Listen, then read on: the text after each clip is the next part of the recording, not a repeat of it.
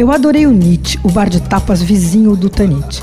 Ele é dos mesmos donos do restaurante, mas tem vida própria, quer dizer, tem cardápio exclusivo de comida e bebida, tem horário de funcionamento independente. Nietzsche é um apelido da palavra Tanit, só que também tem um significado próprio. Em catalão, Nit quer dizer noite, e o chefe, o Oscar Bosch, é catalão, né? Então aproveitaram a brincadeira. E a decoração é super divertida, tem uns ramones dourados de resina quando você entra, assim, pendurados. Tem uma cabeça de touro trançada, meio de palha, não sei. E tem um monte de objetos que o chefe trouxe na mala. Tem também duas chopeiras lindas de louça da Estrela Galícia, que foram importadas com exclusividade. São muito bonitas mesmo, ficou ali no balcão. Ah, logo na entrada tem um Sabe o que é isso? É um painel eletrônico, uma espécie de placar que vai computar os números de croquetas servidas desde o dia da inauguração da casa. Bom, as croquetas são um clássico nos bares de tapa na Espanha e as do Oscar são incríveis. A de pato do Tanit é a melhor. Bom, no Nit tem duas versões interessantes, uma classicona de frango com presunto e uma que eu achei deliciosa de rabada. As croquetas do Nitz são maiores que as convencionais, elas são super crocantes. Elas são empanadas em farinha de rosca, depois no ovo, depois na farinha panko. E aí fica tudo muito sequinho, muito crocante. E o recheio é super cremoso, então fica um contraste, assim, é uma delícia. Meu palpite é que você vai fazer andar o tal do croquetômetro. Eu fiz, viu?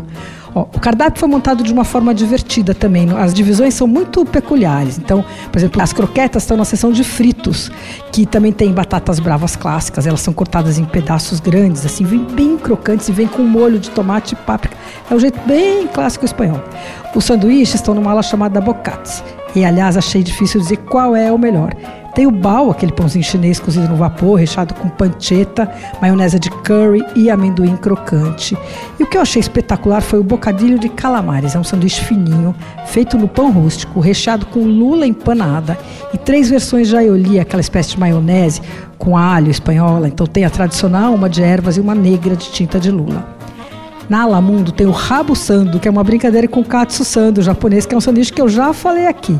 Esse daí vem num bal negro e é recheado com rabada, couve frita, maionese de agrião e picles de cebola. Gente, é um escândalo. Outro prato que eu achei impressionante foi a costelinha negra. Ela é marinada naquele chá chinês que tem sabor defumado, sabe? O lapsan souchon. A Helena Rios usa bastante esse chá no mani, em vários pratos e tal. E ele fica com um sabor meio de bacon. Essa costelinha é cozida em baixa temperatura, depois é frita. E ela vem com molho feito com alho negro, com trufas e shoyu. É preto, preto, preto.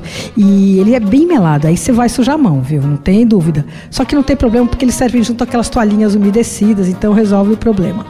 Ah, no Nietzsche tem também uma seção de tapas de toda a vida, que é como os espanhóis dizem quando uma coisa é clássica, né? Aí tem tortilha, pão com tomate, pulpo, a galega. E para acompanhar os drinks segue o conceito da casa. Eles foram criados pelo bartender Márcio Silva, que é um craque, viveu muitos anos na Espanha. Eu acho que você vai gostar do Nietzsche.